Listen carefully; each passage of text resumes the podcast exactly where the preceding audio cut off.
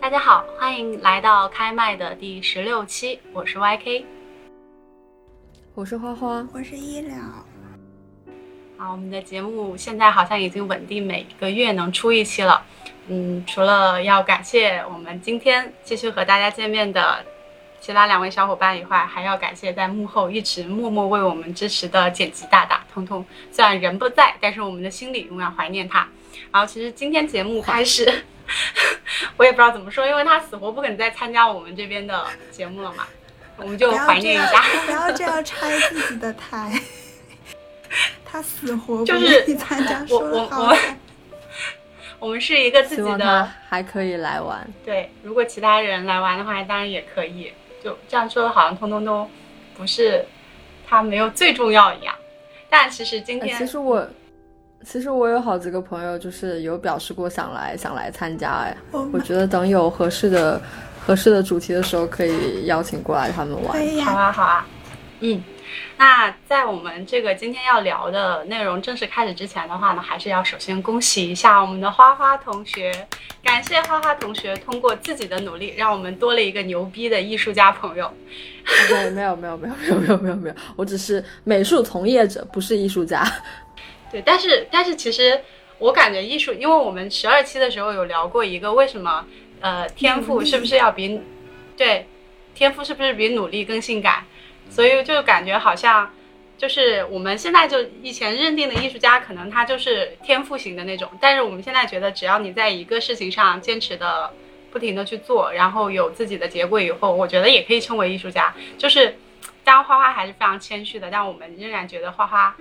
嗯，他是走在艺术家的路上的，所以我们的大艺术家一定要照顾好自己的身体。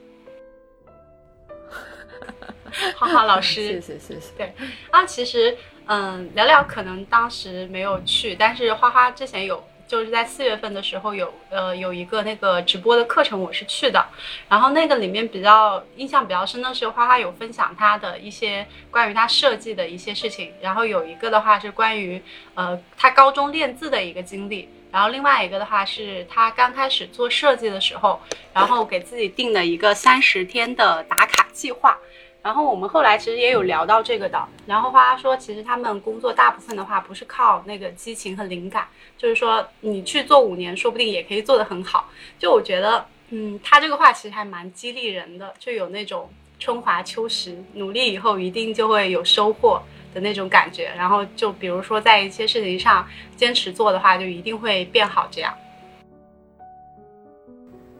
我同意。其实我我比较我就是比较好奇啊，就是你对于自己喜欢的事情，如果你内心有那个事情，你当然是希望它就是就是越变越好的，就是你你会更擅长或者更喜欢，然后更专注于做做这件事情。但是我就是很好奇，就如因为很多人不是像花花这样，就有一个自己的事事业，或者说自己其实内心真的很喜欢的东西，大家就是。就是正常的在工作，或者说被动分配了一个工作这种状态。那在这种状态下，我们就会会很容易就是就是被被设置 KPI，就一年比一年的 KPI 要高，就是类似于外界给我们的声音是我们必须要每一年或者说。往后的一个阶段一定要比现在的这个阶段好，就是外界给到我们这样子的压力，就是感觉像是我们一定要变得越来越好，或者我们一定要努力变得越来越好。就是我们今天其实想跟大家聊一下，就是这个变得越来越好这个事情是不是一定是必要的？到底有没有必要说我一定要给自己这样一个我要变好，我要变得越来越好的这样一种啊？不能说是压力吧，就对一些人来说可能是目标，对另外一些人来说可能是压力的这样一件事，就想跟大家一起聊一下，看看各自彼此之间是什么样子的一种看法。对我觉得在这个中间的话，嗯，其实花花，因为我们是从小时候就开始认识的，花花确实是，就从我的角度来说的话，它就是一个变好的一个状态。但是就据说花花本人的话，他还是觉得这个状态其实带给他蛮多内心的一些就是苦苦楚或者什么的。就你在整个变好的过程中，有没有什么想要分享，或者说其实你内心别人看不到的一些东西？嗯，其实刚刚聊聊说那个，就是我先说一个跟变好没有关系的，就是聊聊刚刚说有一点，就是他觉得其实大部分人是没有，就是没有一个那么喜欢的东西可以去干嘛，大部分人就是普通的生活工作。然后其实我觉得我也是，而且我而且我对设计或者说我现在在做的这些事情，我也不是说天就是生下来就就觉得自己哦，我就是要干这个，我就是喜欢这个。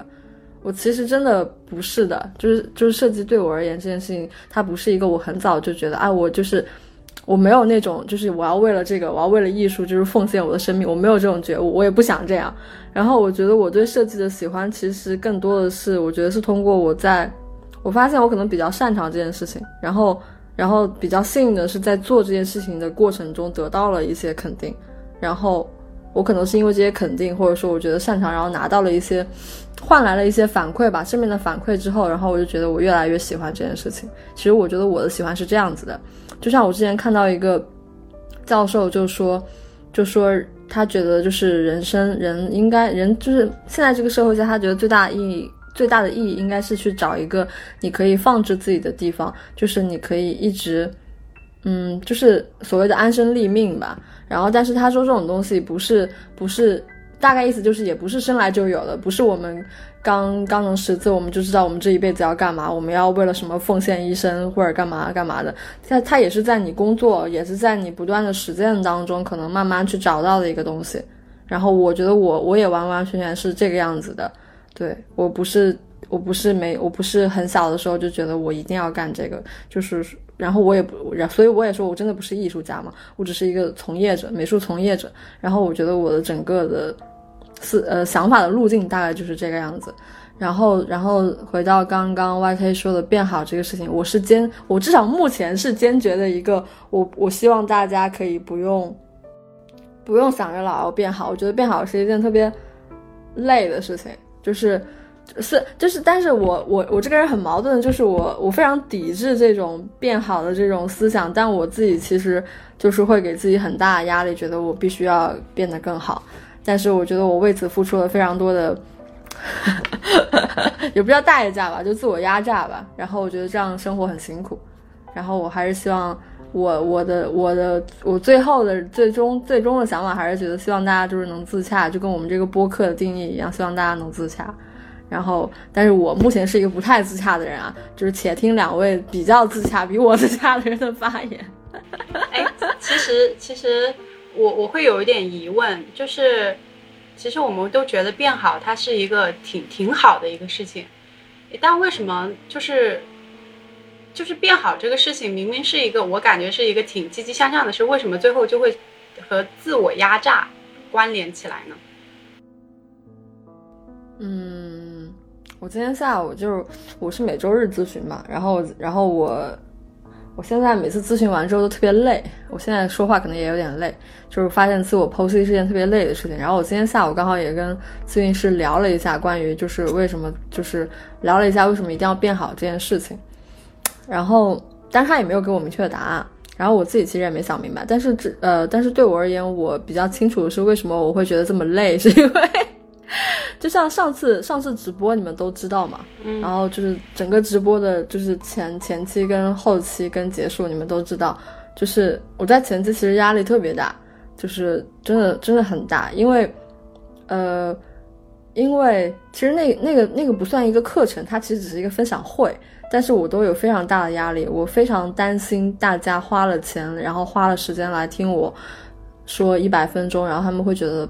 不值得。他们会对我有不好的印象，我非常非常非常害怕这件事情。然后我非常希望自己能给出非常好的，就是给大家非常好的体验。就是我要的都不是及格，我要我要的是好。然后我于此，然后，然后我就我，然后我那个月就是其实基本上我那一个月就是在准备这件事情。然后包括包括直播之前那两晚晚晚上我都有点失眠。然后对。然后后面直播就是也也得到了我自己我觉得也满意的结果，然后我当时第一反应是很开心嘛，是非常开心，就是你花了很多时间精力去准备一个事情，拿到了好的反响，你肯定是开心的。但是那个开心，我可能就在那个山顶待了一分钟，然后我就我印象很深刻，我就在我工作室，我直播完我就在工，我就坐在工作室那个厕所，然后开心了一分钟之后，我就歘了一下，跟滑雪一样，我就从那个山巅就跌下去了，我就开始哭了，我坐在马桶上哭啊，好抓嘛，这个画面真的非常的抓嘛，但我当时就是在哭。呃，我那个哭的原因就是，就是我发现，就是我，呃，假如假假如我有两个人，我觉得每个人都有很多面嘛。然后我的话，可能就是今天就是一个白天的我加一个晚上的我，白加黑。然后就是我当时哭的原因，是因为我觉得那个小一点的那个我，就是里面的那个我，觉得很辛苦，就是。因为外在的我给了我内在的我很多很多的压力，我说我一定要把这个做好，你就必须给我熬着，你就受着，然后对，然后后面外在外在那个我开心了一下，然后那个内在的我的那个那个感觉非常复杂，就是你难过，你委屈，你觉得不值得，你觉得特别累，很复杂的情绪，就是。然后我当时就听隐约听到一个声音，就感觉好像内在的我在对外在的那个我说，就是可不可以不要再这样了？可不可以不要再压榨我了？就是我已经很辛苦了，我已经就是为了你想要得到的那些东西，我已经就是付出了非常多了。我真的觉得好累，你不要再压榨我了。可其实那两个部分都是我，对吧？可是他们就是非常的在那一刻，至少在那一刻非常鲜明的，就是。在我的脑海中，就是形成了一个非常对立的局面，这是我觉得特别累的一个地方。虽然我现在还在是还在继续这种对立啊，就是我也还没有找到他让他们俩平和和平相处的方法，所以这也是我希望大家不要，我希望大家活得轻松一点。对，就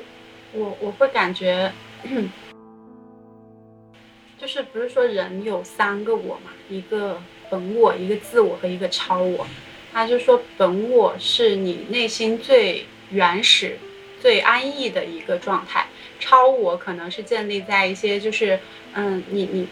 你道德的一个呃标准，或者说你觉得这个事情是对的那个事情，然后这两者在结合之后的话，才会变成一个自我。比比如就是我觉得今天好累啊，我就想躺着，我就想。待在这儿玩手机，什么都不干，就可能是我本我的一面。超我的话是我觉得，嗯，我我现在应该去，我还有家务还没有做，我应该去阅读，或者说我应该去把今天的一些事情做一个记录，做一个计划。这两者就会拉扯，然后可能可能在，就是你刚刚也说到，我们可能是稍微会自洽一点的人，可能在这个中间的话，我我不用会太逼自己，我会觉得我自我的部分就是，那我我确实很累，那我先。看半个小时的手机，半个小时以后，我一定一定要起来把我今天原本计划的那个事情做完。但是就是，嗯，花花给我的感觉，他就一他他真的是，就是及格是不行的，他一定要做到很好很好，就是完全没有任何挑剔的那种感觉。我感觉就是这种拉扯感会一直就是。把它往那个上面逼，因为大家都知道，你一件事情，你比如说我达成一个基础的目标，做到六十分，我可能是很简单的。但六十分做到，呃，做到八十分，或者说要做到九十分，这个其实是更难的，因为你内心里面已经知道你已经达到最低的那个标准了，但是你不放过自己，还把自己往那个上面逼。我觉得可能就是，就我感觉到吧，可能更多的他他觉得那种自我的压榨是属于后半部分的，是精益求精的那个部分的。我就想说，哎，真是太不容易了，真的真的挺不容易的。就是我想说一下，就是首先我我就想说，最开始的前提，我说的是我们为什么要变得越来越好的这个好，其实我定义的是结果的好。就是外界给我们的肯定，以及嗯，就是标准意义上面结果的好。那其实还有一个好，就是我们为什么要变得越来越好的那另外一个好是状态越来越好。我觉得那个就是我们是确实是应该就是状态越来越好，但是那个结果要不要越来越好，这个点我反而是想要讨论一下的。啊，就是有一个点，我我大学的时候其实我的本专业是学人力资源的，然后我们就有一个。课程叫劳动经济学，然后里面会有，因为因为劳动经济学其实就是计算劳动力的成本的，就是经济学的价值的这样一门课，它里面会有一个。就是相当于人的劳动力越往上面有一个边际成本，它是一个抛物线型的，就相当于说你你回馈他的东西，可能可能你在呃。管理层之前，就是你从一个小白升到管理的这个情况下，你给你很多的钱，然后给你更多的钱，你就会有更多的动力去往上面去去工作去努力。那到达一个点之后，然后你会发现那个钱对你来说其实没有那么重要了，你会去考虑很多别的因素、别的事情，然后就是可能呃，就是我给你。更多的钱，你也不会让你有之前的那种努力的冲动。这就是那个一个一个，我不太记得那个名字了，因为过去很多年了。但是我很清楚，就有一个这样子的那种那种曲线型的东西。我就在想我自己的经历啊，呃，我当然也不是一个管理啊，就是我只是想说，我今年不是。嗯，小小的加了一点点薪吗？真的只是小小的加了一点点薪，但其实你们两个都知道，我今年整个的状态就是非常非常的忙。然后我我就会想说，这个加薪的这个事情，其实对所有人来说都是好的，因为大家日常的那种那种就是新年的目标，很多都会定义到就是升职加薪的这种状态嘛。但是我就会发现，我是加了一点点的钱，但我的工作。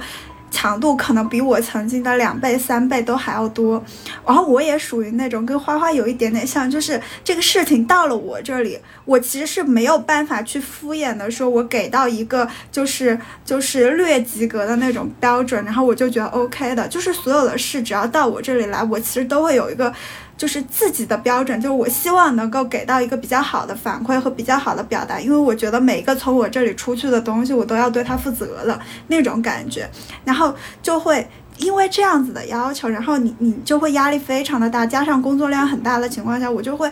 发现就是。就是一个是压力很大，一个是你发现你的时间消耗的非常的不值得，你就花了很多的精力在这些事情上面，然后因为他的工作量非常的大，你反而没有办法保证他每一个都是高质量的去完成，然后你会牺牲很多你日常的生活、日常的，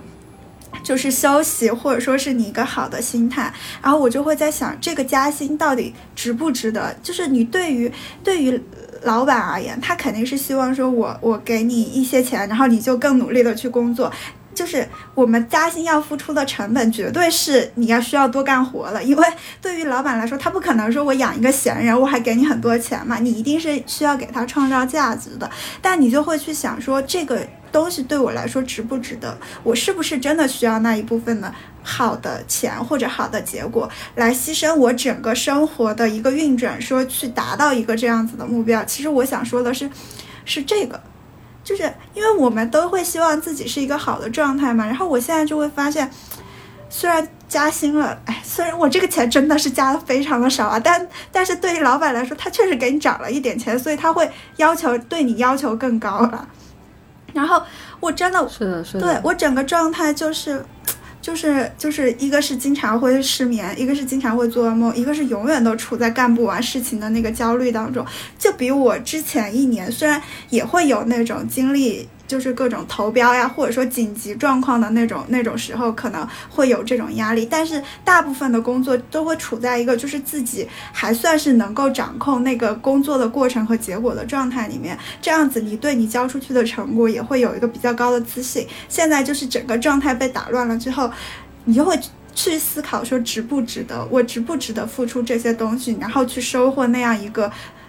就是比较市面意义上来说更好的一个结果，包括说你往后就我们往后会有那种职业发展，或者说你今后的路嘛，你都会去想说，我值不值得付出更多？包括你会发现，就像你们说的，可能你到一个六十分是一个就是努力就会比较能够，就是你你非常非常努力，然后你可以到达六十分，但六十分往九十分，包括八十分往九十分的那个状态，你其实是需要付出。就是次方级的那种努力，你才能够去有一点点突破的那种效果。你会开始去考虑说，我要不要去这么做？我有没有必要去牺牲我自己的生活？因为人的时间是有限的嘛，人所有的时间就一天怎么样都只有二十四个小时。你再高效率的去工作，它也只有二十四个小时。你还要吃饭，你还要睡觉。我以前真的是每天十点半、十一点的样子都会去睡，但是我现在基本上每天都会到十二点。不是说我要去玩儿，就是刻意去，因为我每天就是就是休闲的那个时间反而是有有那个。定数的，然后你就会发现，你真的很难保证你在十二点之前睡觉。然后因为我睡晚了，然后我又会很焦虑，我又会觉得我睡睡眠不够，我就我第二天起来，我就会觉得我睡眠不够，我就脑子不够用，就陷入了一种这样子的那种恶性循环里面。我然后我我也是处在一个这种，就是目前当下处在这种状况里面的时候，就会在思考说，我有没有必要。就是往后啊，有没有必要继续很高要求的要求自己？因为，因为我不是一个，就是我可以对我就是某一个作品有一个很高的要求，但是我其实对那个总数，就是就是实际的那个钱。倒没有那么强烈的需求，因为我是觉得我不可能发财了，就靠我们我当下的这种工作状态，我把我自己拼死，我一天二十四个小时都在工作，我也不可能就是挣到说那种 那种足以让我怎么样的钱，我也只是一个打工的人，我也只是一个拿工资的人，他就不可能到一个突破型的状态。那我越往后越需要付出更多的时间去到这个事情上面的时候，我就会去想说有没有有没有这个必要性。我觉得，因为可能是花花的工作，他是自由的工作者，所以他在工作上面对于质量和数量的一个要求，他是自己去把握的。自己把握的话，反而就很难有边界，因为他花花真的他自己任任由他卷自己的话，他会把自己卷死的那种。但是，但其实就是像我跟我跟聊聊，像我们这种打工人的话，其实很多的一些目标，或者说你的工作要要做的那些，其实是由。更高级别的领导或者说公司的决策给到你的，所以你反而会觉得这个东西它有一个边界在那里，所以我反而会有一个预期，因为因为很简单嘛，就是就比如说我大概今年要完成这么多的那个量，然后它也会有什么目标值或者什么挑战值这种的。就我我自己的话，其实我内心里面也也是，当然我也是会期待自己越来越好的。包括甚至说，我我也会希望我的公司越来越好，就是我们的营业额什么都会越来越好，因为我觉得利益共同体嘛，你你公司的营业额、你小组的营业额越来越多，你才可能去有这个加薪，或者说你的加薪才更容易通过一点。因为如果说是越干越不好的话，那感觉就活着还有什么劲的那种。但是我比较我比较讨厌的一点就是说赶鸭子上架的那种，就我觉得我觉得。呃，在过去一段时间里面，其实，嗯，有很长一段时间是没有人给我下目标的，就是可能是我们自己几个一个小组的人自己去讨论我们这个月要达成一个什么样的目标。然后，我我对那个下目标的事情，我就一度很恐惧，因为他们要给给出那种营业，就是说你这个月要有多少的那种营业收入嘛，定了一个特别高的价格，就比如说。比如说，我们常规可能实际收入是三到四万，然后那个目标会往十二万上面定，我就觉得特别特别离谱。当时，当时就是，嗯，怎么说呢？当时我的，我我我其他的前辈的同事就跟我说，他说，这个目标值的话，意思是你，嗯，就是说是一个方向，一个目标，你朝这个方向努力，你先定好目标，再由那个目标回溯到你现在的这个状态，然后你再。呃，回溯那个状态以后，你去制定计划，然后一个计划一个计划的定，即便最后没有拿到十二的这个目标，但是你是往那个方向去走的。然后我在这个，我在我在我在这个，哎，我觉得有道理哈，有道理。我就这么，我也就这么去理解了这个事情。但是后来我就发现我们很难达到那个目标。你知道人有的时候嘛，就是一鼓作气再而衰三而竭的事情。你定了一个长久你达不到的目标以后，最后那个目标它就失去意义了。我每次都每个月，我们像是这种小突破的话，可能就一般都是三四三四，然后小突破的话可能有五六，但是你每次定十二的话，我觉得这个就是就是一个虚假的这种目标，但我反而就不知道这个东西到底是有什么意思，所以我就很我就有一段时间我确实是挺排斥做这种，反正就是做这种目标的。我觉得后面的话就是我甚至不会去想我这个到底要怎么样去构成，我就觉得这只是一个大家都想看到的东西。我如果不这样去的，不这样去定的话，我的组长会为难，然后我的部门领导会为难，然后我部门领导去跟他的大佬大 boss 去开会的时候，他也会为难。我想说，那为什么这个事情要一定要卡在我这里呢？那我就随波逐流就好了，就这种感觉。但是我，然后我们公司另外一个，因为我我觉得这个事情可能更多的，因为聊聊说是状态要变好是。其外嘛，另外一个就是具体的一些指标或者什么上为什么变好，所以我可能另外一个例子还是要结合实际的一些工作经历来讲。就我们公司就是做那种之前做绩效面谈的时候，就会很明确的问你，你有没有想要成为管理层的这种意愿。然后我当时就说，我当时的说法是我我不会主动去争取这个，但如果说我们的公司的业务和架构扩张到一定程度，需要有一个人来承担这个管理的责任的话，我觉得我可以上。就是，就是我自己本人也是这个状态，所以我就很讨厌那种你先定目标，然后再去怎么样的。比如说，像我们也有这种升职加薪，我肯定不会想着我在某个时间点要加薪，然后我拼命去做这个业绩。我反而会觉得，好，我有这个想法，但是我要先回溯一下我有哪些可以做的事。最后去去做这些事情。如果比如说我是七月份加薪，我在年初的时候把这半年的工作都已经列出来了。如果我要加薪的话，我要做到哪些事？然后最后我在三四月份，可能到六月份的时候，我就会检查我当前的一个进度。如果确实离那个目标差太远的话，那我就七月份不加薪了，我把时间拉长，放到年底去。是这样，是这样，这样来做。我特别不不不太不不太喜欢逼自己的那种。我之前也尝试过那种，就是销售或者说呃销售类的那种岗位。我确实我做的可能不是最差差的，然后甚至有的时候可能做的还不错。但是我还是觉得那种销售每天报单，然后就是出了一单以后，你要在群里面报出来，然后大家一起给你发微信鼓掌，然后放礼花的那种。我觉得这个事情真的。它让我感觉特别虚幻、不切实际，就是那个指数上去了，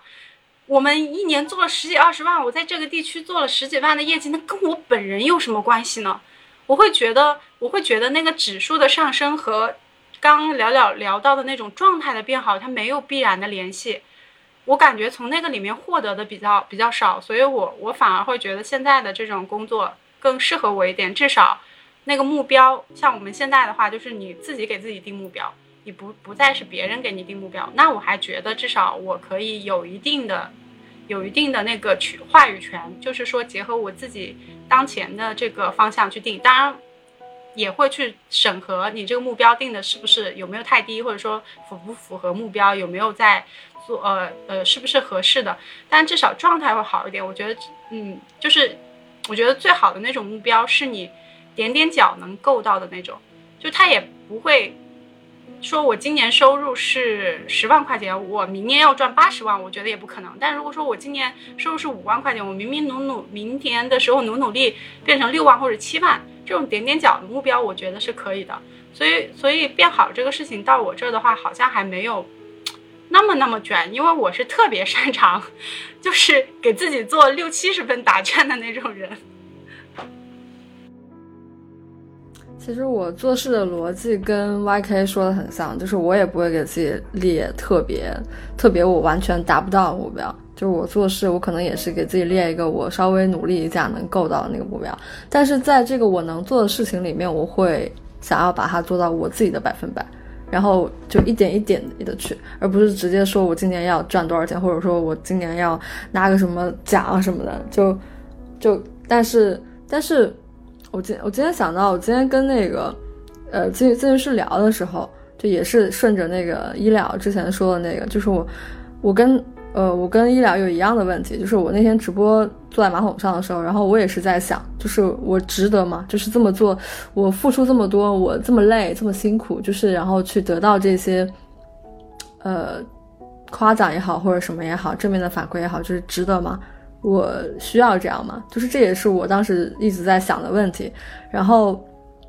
然后今天我跟咨询师聊的时候，然后也提到了那次直播，就包括最近有一些工作上工作上有一些比较好的事情发生，然后我跟那个咨询师形容，我说我说我感觉特别像，就是我说我感觉今年以来，我感觉就是在工作这件事情上，我好像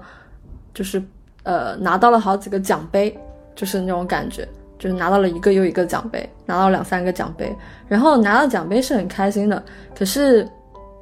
可是就像直播那天之后的痛哭一样，就是开心之后又有非常多的、非常非常多复杂的情绪，非常多不是特别正面的那种情绪。就是，就是像医疗讲的，它就是我们这些聊变好嘛，那变好。变好，我接着讲的话，那我觉得变好就是指两分为两个层面的话，一种变好就是说我们大家呃世俗层面上的这种变好，就是你可能变有钱，你变有才，你变漂亮，或者说你你整个呃就是这种指这种这种变好，还有一种变好是你自己的状态在变好，嗯，你自己的状态在变好，然后我觉得我觉得应该大家想要追求的应该都是那种。或者说我想要追求是那种状态上的变好吧，但是这个状态上的变好并不根据我工作多有成就，根据我赚多少钱，根据我得了多少，就是我被多少人夸这件事情，跟他其实并不形成一个必然的联系。对，然后我希望，然后同时我又希望我自己去做的那件事情，只是因为我喜想做这个事儿，而不是因为，而不是因为我需要去做这些事情得到认可。然后才逼自己去做这些事情，然后这也是可能，这也是可能让我痛苦的一个原因吧。就是所谓变好，为什么让我痛苦？就是因为我总我总觉得我需要不停的去变得更好、更优秀，然后才能被别人认可，被别人觉得还不错。然后其实很多时候我可能出发点是因为这个，而不仅仅是因为。但同虽然我也喜欢做设计这件事情啊，但是我内心对自己就是有太多的那种。嗯，不确定感了，然后我就很需要外在的这种肯定也好，然后去维持一个至少平衡一点的状态吧。但我觉得我想要的变好，还是就，呃，就自己就自己觉得自己 OK，然后自己做自己想做的事情，这种状态比较好。我觉得这这个才比较健康吧。我感觉就是花花花的话，他可能。他自己是自己的老板，那没有人替他背锅的。所以一个事情如果好的话，必然是因为他确实是努力在付出。如果这个事情没有达到预想的结果的话，可能更多也是他本身的一个本身的一些问题在里面。可能更更多的话，他会从自己身上找原因。但是像像我们的一些工作或者生活的话，因为。我从这个事情我负责到最后的结果，中间流转了太多人了，任何一个环环节都可能出错，所以我对自己的压力可能小一点。因为我我我之前的话，我整个去年我们得到一些呃回馈，就是说我这个人特别害怕去面对不好的结果，就比如说用户退款，或者说我这个事情没有做到最后想要的这个效果，这些我特别恐惧这个这个不好的结果，所以导致我在过程的一些中间的推进的时候。我会让人感觉很有压力。我去跟别人求助的时候，去汇报这个东西阶段我需要哪些资源的时候，我会给人那种压力特别大的感觉。所以当时，然后我当时的一个朋友就跟我说，他说，他就是我后来那种讲法嘛。他说，你一个事情，如果说这个项目你去做，你做成功了，不是你一个人的功劳。很多人都在中间去参与了，有公司的，有平台的，甲方也好说话，最后这个行情也很好，没有任何影响。但如果这个事情做错了，同样的，它也不是你一个人的责任。所以你只要就是说，把你认为的，像像花说，呃，像花说的嘛，他会去想他自己有哪些事情是可以做的那种。你去把你要做的那个部分播出来，然后你确确实实百分之百去完成了这个部分，那你对最后的那个结果，你可以尽量的平常心的去对待，这样。你就保就是在追求变好的时候，没有太多的对自己有一些过度的那种剥削或者过度的一个自省，这样。就我反而是觉得，就不是，就是就是花花属于那种，其实他知道他现在努力的越多，他就可以收获越好的结果。就是就是不是说我我就是要去，就是有一个未知的结果在那里，他已经很肯定了，就是因为。他就是做的越多，他就可以得到越多的东西。但问题是值不值得，就是有没有必要做的更多？他不是说那个不好的结果在等待他，而是他他就是因为知道啊，我肯定当然做的越多，结果越好呀。那我就想要拼命做呀。那做完是有一个好的结果，但我一想的过程里面，就是我付出了那么多东西，就会感觉好像又没有那么必要性。这个也是我一直在想啊，因为就是像我们这种就是工作的那种企业，它可能比较大，体量比较大，那他们就会有一些增长，就年度增长额的要求，就每年的他们总的 KPI 就是会会每年都会涨嘛，它绝对不会让你保持说就是平稳的那个状态，它年初给企业给公司下的那种就是那种指标，它一定是增长的，那可能就像。啊，花花本身，他作为一个自己的那种就独立自由职业者，他其实也会想说，我今年挣的钱是不是应该比去年稍微的多一点点？然后我其实就在想啊，我我其实比较理想的一个状态，也不是比较理想的一个状态，因为我之前。老是看那个中村浩文嘛，我不是很喜欢他吗？他就是自己的工作室嘛，我就想这种设计师他在就是他已经到了那种程度了，他其实可以去挑选自己的项目，因为就像花花，其实你你是能够保希望保证结果的那种，就你会对自己的质质量是有保证的，这样子反而是可以去挑选那种你。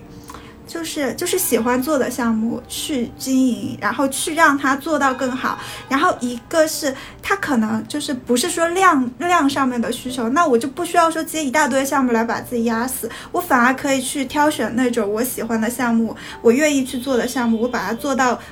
我认为的最好的那种结果，然后我交上去。我就在想，这样子就对于企业就是这种。小的企业来说，是不是这种状态？然后我能挑选出，比如说我一年能挑选出足够的项目去养活我现在的这些人。是不是就够了？我没有必要去祈求一个爆发式的，像那种这种是个人型的工作室型的企业，肯定不是那种股份制的公司，因为股份制的公司它涉及到资本，它一定是希望去增增长的，它绝对不可能说我保留现现有的体量，然后去养活我目前的几个员工就可以了。我一定是希望它是那种增长的越多越好，这样反而是会在一个无无休止的那种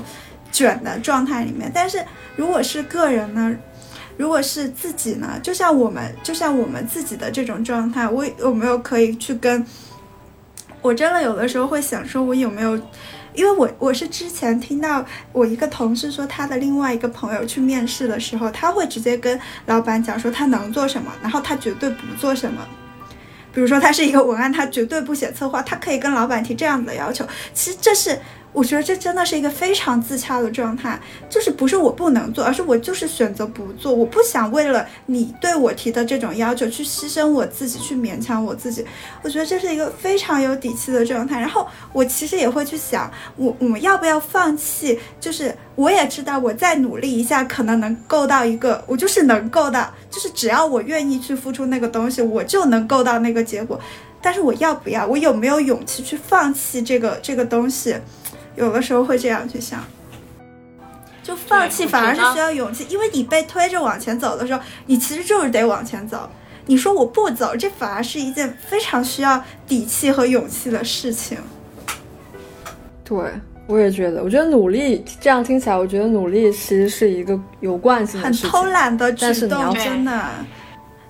对，但是你要放弃，真的太难了。对，因为我感觉这个事情就是那样的，你你。就打比说，了了的那个，如果你真的是已经到了那个位置上，很多时候就已经不是你自己选不选择要去够那个了，就是最后就是你可能，如果你不选择迈一步到那个上面的话，你可能还甚至就很难维持现状，反而会要退一步的那种感觉了。我觉得这种可能就是企业也好，或者说有。就社社会的这种嘛，我们 推一推的话，那现在就是这样的一个环境。然后老话不是说嘛，那什么逆水行舟，不进则退。有的时候你没有办法不去把自己往上面逼的话，可能你被别人挤一挤就往后就往后去了，所以会有这种感觉。就觉得那个往后的结果好像也不是自己不能承受的，就是它也不是一个很糟糕的状态。就你从各个角度来说。嗯，他都好像也没有那么糟，但主要是是就我们个人其实会会是会有这种选择，但是就。怎么说呢？对于企业来说，虽然我也不是一个企业管理者，我甚至都我甚至都不是公司的管理层，但是我是能明白，任何一个公司从小做大，因为就我们公司现在正处在这个时期，就是从一个小规模往大规模的发展的这个时期。其实这个中间，我可能因为坏消息总是走的比较快，偏见总是走的传播的比较多嘛，所以我感觉很多人其实对。对我们现在的一些改变，都都有一些疑惑，或者说一些不理解的地方，因为人员的流失也非常的多。但是怎么说呢？你就觉得是一个挺没有办法控制的事情。那我大概是那种对没有自己没有办法控制的事情，就不去想太多的人。我我我比较想的是，就是如果他确实就是现在这个情况，我能做什么？哎，我有听到一些杂音，你们听到吗？现在没了，就就我我当然在最最就是很很很莫名其妙的那个状态里面的时候，我也觉得我不太认可现在的一些一些东西。那我想的是，要要走掉，就我就觉得去有没有其他更好的平台可以让我我换一个平台去去那个。所以我对我就感觉，因为现在很多企业都是这样，他们愿意花更高的薪水去请一个可能不是很有经。很有经验的新人也不愿意给老员工加工资，所以，所以我就，所以我就感觉，就是像我们这种打工人来来来说的话，就是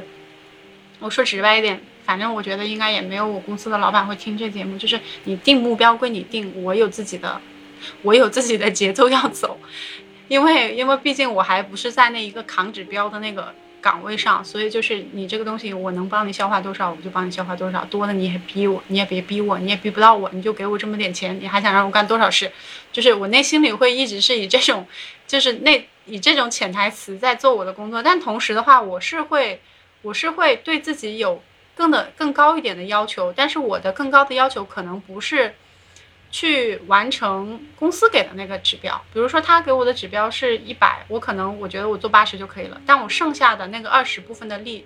我是用来做我自己觉得对的事情，就是。在这个基础，就是比如我现在这个行业里面，我觉得还有哪些东西是可以我我来了解的，但是它又不在我短期的这个目标里面，那我会给自己定一个长期目标，然后慢慢用我百分之二十的精力去做这些事情，然后我要确保那个那个做的事情的话，是我在现在的岗位上能能做。如果我跳到另外一个岗位上去的话，它同样能给我带来一些就是经验的这种东西。我我这样去协调一下的话，我也可以保证我的我每天的工作状态是饱和的，然后。嗯，也没有太累，同时的话，我也没有那种为自己公司卖命的感觉，因为因为我经历过那种时刻，就是你真的拼尽全力去做这个事情了，但是这个事情最后还是甚至都没有上线，它因为别的东西卡掉了，就不是你做的好不好的那个那个那个东西了。但我就觉得我干嘛还要，对不对？我百分之百的精力放在这个上面，最后又没有我想要的结果，就很打击人的。我是我是特别特别。情绪化就是在这方面很情绪化的那种，我就觉得至少你要是没有上线，对吧？你能要要把我给安抚好。如果你没有安抚好，我下次绝对不会 百分之百力气去做这个事情。我我大概是这种人，所以就是比较怎么说，好听一点是珍惜羽毛，然后不好听一点的话，我就是得过且过的这种人，就这样就这样。然后其实我们，我一开始在看这个看这个选题的时候，我还蛮那个的，因为我就是比较大混。比较大混子的那种嘛，我甚至说今年我不是有去那个健身，我其实用 Keep 去健身蛮蛮久的了，但是它上面会有那种运动计划，比如说呃二十个运动日，然后平均你可以安排把这个卡全部都打完。但我记我在之前从一五年到现在五六年的时间里，我没有把任何一个运动一个运动计划完成。我男的，我我也很想要变好，就是身材变得很棒啊这种的，但是我到最后就会变成那种，算了，不搞这个我也能开心，就是他，因为因为我觉得他给我的那些东西是可以被替代的，任何可以被替代的东西我都不会去逼自己，我我大概是我大概是这种的，但我现在的话也是在也是在有调整，就是说。我是不是可以多想一些？我以前是一个可能更保守、更内心力量不足的那种人。我觉得很多东西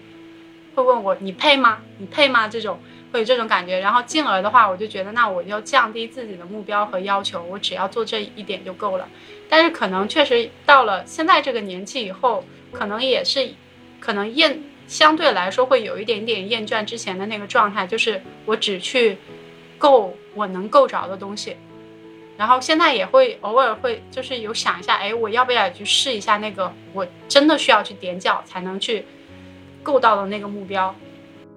我我还其实其实这种的话，因为是所有的这个呃东西都是自己来掌控，而且自己对自己的那个也没有其他人会来就是呃会去参与我。制定这个目标决策，包括去完成的这个中间的计划，所以我会我还挺挺开心的，享受最近的一些运动打卡的经历的。然后我今天去健身的路上还跟我对象说，我说我以前从来没有完成打过卡，但这一次的话我已经完成一半了。我觉得这个月只要能我能坚持按照现在的这个节奏，呃，把五月过完的话，我就会完成我人生中第一次运动健身的这个。全系列的一个打卡，我觉得，我觉得这个感觉真的是太棒了。我觉得可能比我突然加加薪算加一点点哈，或者说突然比我减到两百块钱还让我开心，因为你是真的感受到了那种我付出有努力的那种感觉。这个可能会弥补很多，就是职场上我付出了，但是依旧没有什么水花的那种的那个感觉出来。所以我觉得可能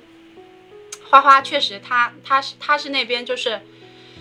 回馈很明确的那种，我们是这边可能我的工作是他的一个相反，就是回馈不太明确，所以我很我觉得在工作上面的话，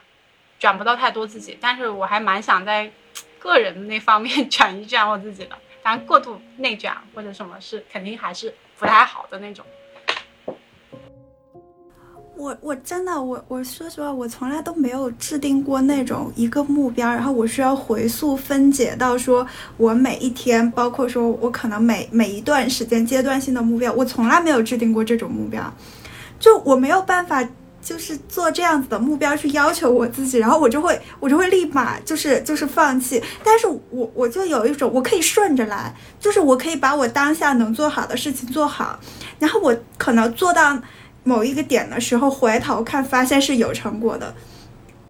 就就是是这种状态。我不会说我想要我今年达到一个什么样子的目标，然后我就把它分解到每个月或者每一天这种，包括说这种打卡性质的东西，我真的没有没有就。就这种东西对我来说就是压力，我也不知道为什么。就我个人的习惯，就是如果有一个人用这种东西来要求我，就会就非常有压力。但是比如说我们商量好了，我今天可以干什么，然后我明天我就觉得啊，我接着干这个也可以。然后我可能就莫名其妙的连续干了一一个月或者一周的时间，这样就是这种状态，我是我是可以 可以去接受。跟你好像就有那么一点点不太不太一样的行为。行为，但我是能，我我是能接受我自己给自己定目标，然后做分解，因为我太，我很想拿到那个东西，我真的很想拿到，所以我要想尽一切办法去调动我自己的积极性，去逐步的去完成。但是如果说是公司给我定的目标的话，我就 单面。我我就觉得我好像真的就没有一个就是什么东西让我觉得我。就我非要它不可，我我十分想要达到，我就没有这个东西，我没有这个东西的情况下呢，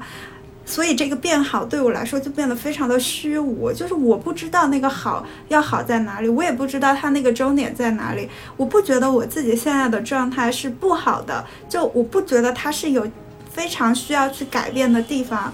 然后就有外界的各种声音告诉你，你需要不断去变好，或者说你内心的某种就从小到大受过的教育的那种、那种、那种驱动力在告诉你，你需要去不断的变好的时候，你就会，就会有那种矛盾的矛盾的心理。哎，我这个时候我好想采访一下花花的，就是，就是还是回到就是之前他在课程上分享那个三十天打卡计划，你是就一个月要做够三十天是吗？一个人就是每天做一个，对，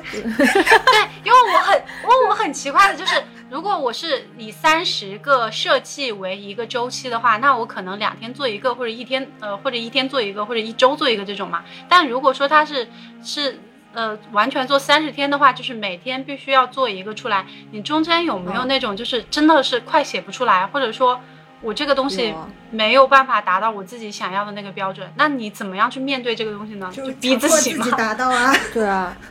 对啊，就不管怎么样，就把它做出来。因为那个时候我处于一个练习的状态，我希我希望我先把量打上去。其实就跟画速写一样，我们都画画嘛，以前速写就是完全靠量啊，就你先把量上去，至少你虽然东西做的不不怎么样，但至少你软件更熟了。就对我之前写小说，就是我强迫自己每天必须写五千个字，然后我就真的每天必须写了五千个字，然后我就花一个月的时间写了二十万个字，就是这样。对，我觉得，所以，所以在，所以在一定程度上，我觉得以我们三个目前就了解到的这些来说，在一定程度上，你是需要给自己一些压力，就是说不要太，不要太就是随着自己的那个想法来的，就是你该给到自己必须要完成的这个东西，你是一定要有一个必须完成的这个一个点在这里的。但它要有个度。我们其实想说这个，因为因为我们都是会希望有一些成就感的。就比如说我完成了某些我对我自己的挑战，那个挑战是不需要外界给到你反馈的那种，你会自己去开心去满足。然后一旦是外界给到你的很多的压力，或者说一些不必要的内耗的时候，你才会去怀疑说我我是不是有必要去付出更多？对。对，对，我觉得其实，嗯，其实聊到现在的话，我们也聊了蛮多关于变好的这个话题。就是首先，我们肯定内心里面应该达成了共识吧，就是我们还是希望至少状态方面我们是越来越好的。但是更多的、更多的一个情况就是，我问，我想就是问一下，你们有没有那种真的努力了，但是没有达到自己想要的那个结果的时候，你们有这种经历吗？追人，那我在感情上不对我也想说追人帅吗？就是就是我们我们的这种大概只会出现在就是情感方面我跟花花想到了一个地方是，完全 hold 住了人生的两个女人，然后说唯一 hold 不住的地方就是情感方面。这边有多顺，这边就有多菜，好吧？就是两个极端。嘿 那我觉得，那我觉得真的是是是是会有这个情况的，可能反而反而我跟你们不一样，我在情感方面还是蛮能断舍离的那种，就是如果 OK 我就老天会，爷是公平的，老天爷确实是公平的。老天爷很公平。虽然我在职场上混的不怎么样，但是我嗯情场上一帆风顺，对，所以那那我确实是，哎，就算是感情上的这种，你真的去做了努力，然后，哎，没有达到你想要的那个结果，你们有去，就是最后怎么自洽的呢？我可以接受啊自，洽不了，心我。可以接受。这个难以自洽。哎，你说，你说，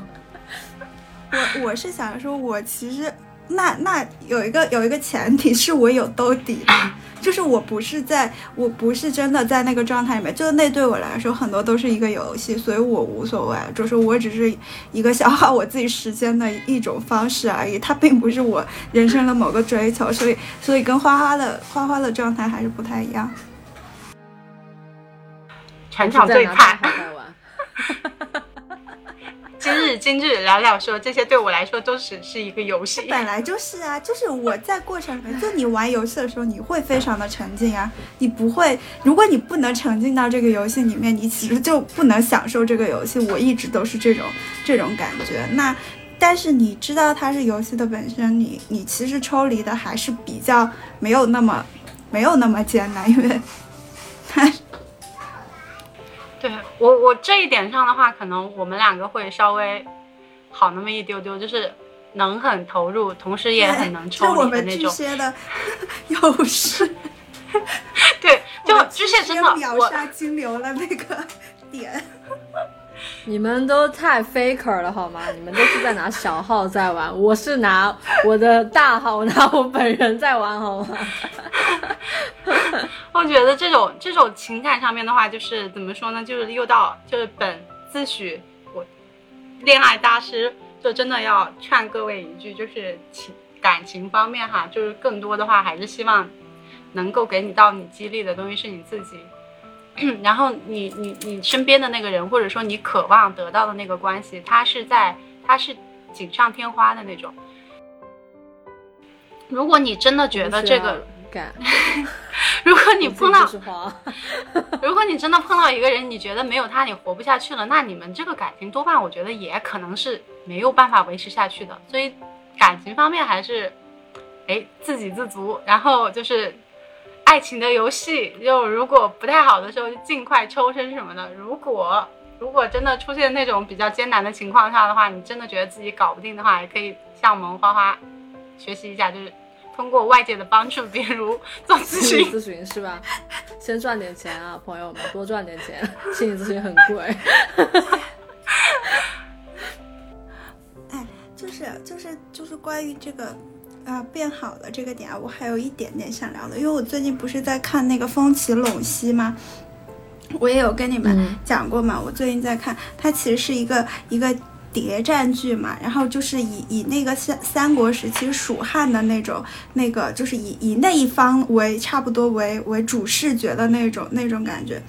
我我昨天昨天刚把它看完，然后我我正好那。段同期我看了一本，就是讲那个西汉末年王莽的那个书，叫《祥瑞》。我就觉得看这种以历史为根底的书的时候，你有一种上帝视角，你就会发现，就是像三国时期蜀汉。最后其实亡了的，就是其实败了的，对吧？这个这个这个这个主线，就是我们站在历史的角度，其实很能够理解，就是很能够知道它的结局。但是对于当事人来说，就是在那个蜀汉本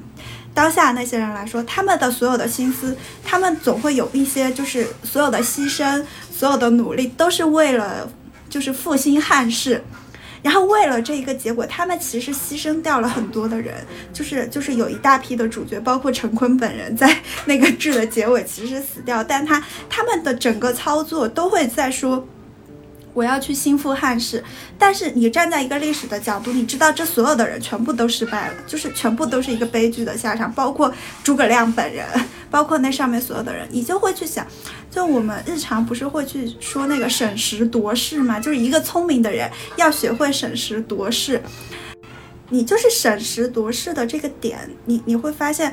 你你专注的当下，或者说一段时间的那种事的时候，你其实是永远没有办法预判到未来的结果的。你真正需要审的其实是你自己的内心。就像他们里面很多人，就是其实就是有有，因为他是以两个小人物的角色去去串联的，就是相当于说，就是普通人在那种时代里面，你是做出了什么样子的牺牲和努力，但是换来的其实还是一个悲剧性的结果，就有一种这种感觉。你会发现付出了很多，就是每个人都是想要变好的，仿佛也是在为了那个好的结果在努力，但最后其实就大家都知道，它就是一个失败的东西。我我其实就在想，那个时候它里面有一些人做的选择，其实有人花掉了，做的选择就是就是你可能呃就是没有去根据那个大的好的东西去做，你还是在有些时候坚持了自己的内心的一些选择，觉得这就是我们可能日常。就是面对各种好啊，或者说时代啊，或者说是外界的价值观给你的东西啊，发现它跟自己内心的想法有一些冲突，但是所有的人都告诉你你应该要那样去做的时候，其实大家都还是可以静下来去想一想。因为你其实没有办法预判结局的，你没有办法预判那一些人，他基本上就是在个百年之间就有个那么强烈的变迁和动荡。其实我们根本就没有办法预判到你今后或者说更长远的时代到底会怎么样。就很多人告诉你说，为了什么东西啊？啊，为了。国家大义，为了更多的什么，或者说包括说为了家族，为了为了父母，为了子女，为了各种各样的东西，然后就会有人跟你说，因为他们把那个帽子扣下来的时候，那个大帽子的前提是没有错的，就它仿佛是一个绝对正确的东西，但是你就会去想，你为了这个东西，你需要做什么，而你做的那个事情到底是不是是不是正确的？我觉得这个就是真的很重要，就是你不能为了一个。呃，仿佛很宏大的目标，真的就是违背自己的内心，我觉得不要，就是从那种角度来说，就你好，就所有人告诉你那个东西是好的，是非常好的，是正确的，然后你要做，你发现它跟你内心的本能性的东西是相违背的，你真的没有必要去为了那个东西去去做出任何的牺牲。这个。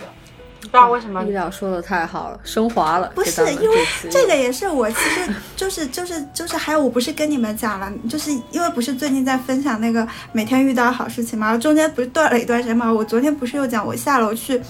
去去做核酸的时候，然后没有带伞嘛，然后一个一个那个工作人员就穿白衣服的那种工作人员，他又把他的伞借给了我。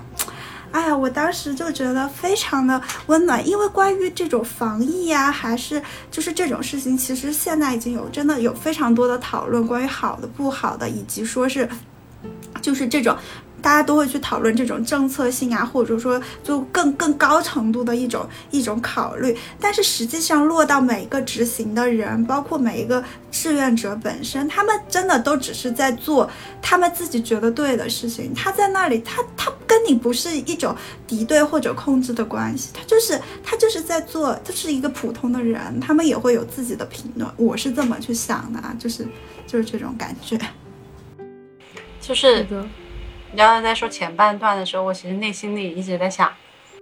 嗯，我要不要就是站一下对立面？因为刚好就是因为我不知道陈坤在里面，可能我要知道的话我就看了。然后我之前不是一直就是从去年开始一直热推的那个《觉醒年代》嘛，现在可能都已经过了过了这个最火的时候了。但《觉醒年代》我当时看下去以后，有一种很特别的感觉，就是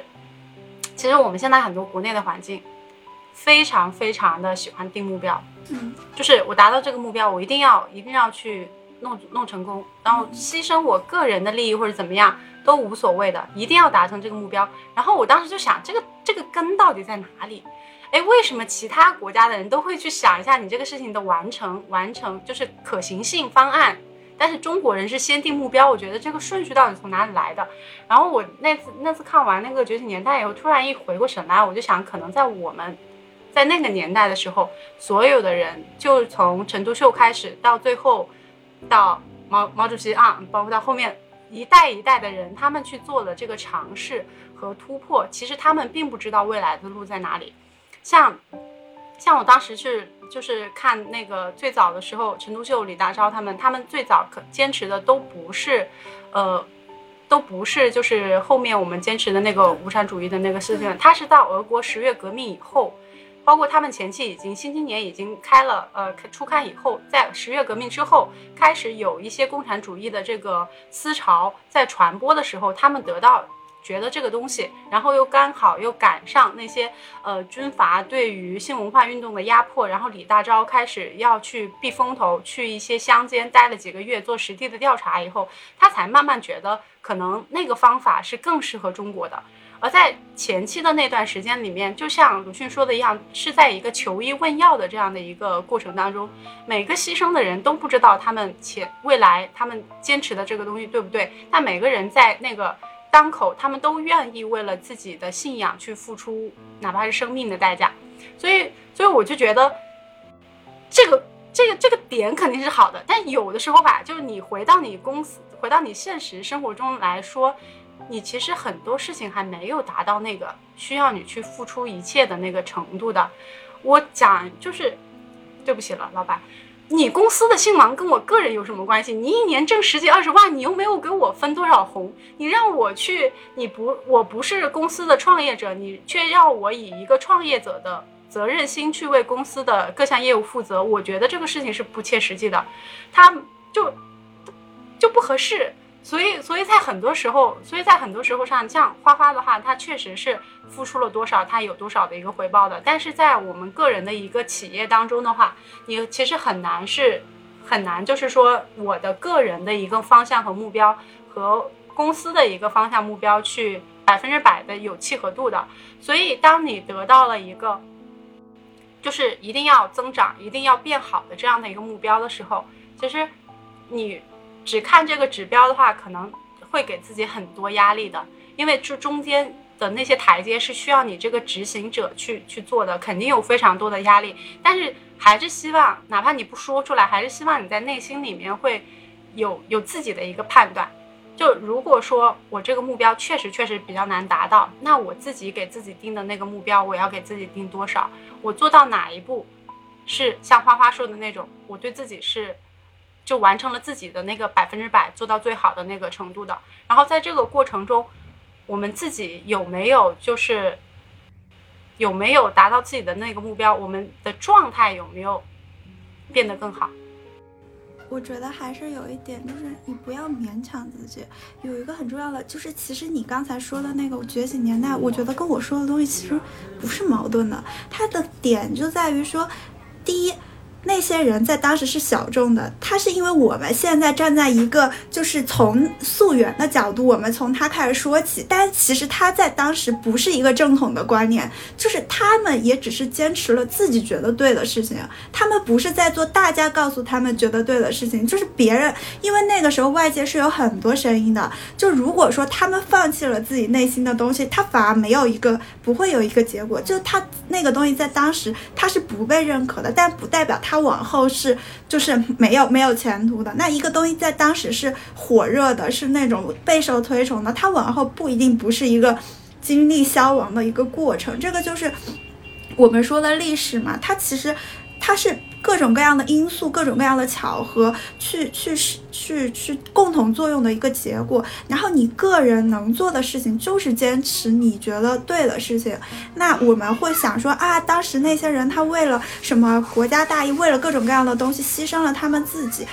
其实我觉得更多的时候，他们不是为了一个什么样子的结果去牺牲自己，而是他们为了自己内心的一种一种。一种信念，或者说为了自己曾经的努力去牺牲的。那当我们自己就是没有达到这样一个程度，就我觉得我好像没有为了什么东西而牺牲的那种时候，就你不要勉强自己去牺牲，你不要觉得自己就应该去奉献。那没有那样一个东西啊，你还没有一个你发自内心认可或者追求的东西的时候，你没有，你真的没有必要勉强自己去做任何的事情。